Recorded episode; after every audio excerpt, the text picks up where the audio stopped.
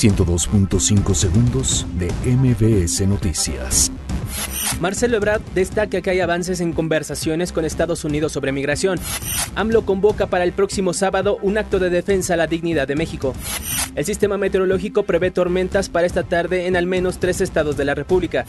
Producción de autos de México bajó 1.47% durante mayo de 2019, informó el INEGI. BMW inaugura planta productora en San Luis Potosí. Andrés Granier asegura que acusaciones en su contra fue una venganza política. Atacan a Diego Vidal, subdirector de la policía de Tinguindín, Michoacán. Derrumbe de vivienda deja al menos dos mujeres sin vida en la alcaldía Benito Juárez. Vladimir Putin advierte que una intervención militar de Estados Unidos en Venezuela sería un desastre.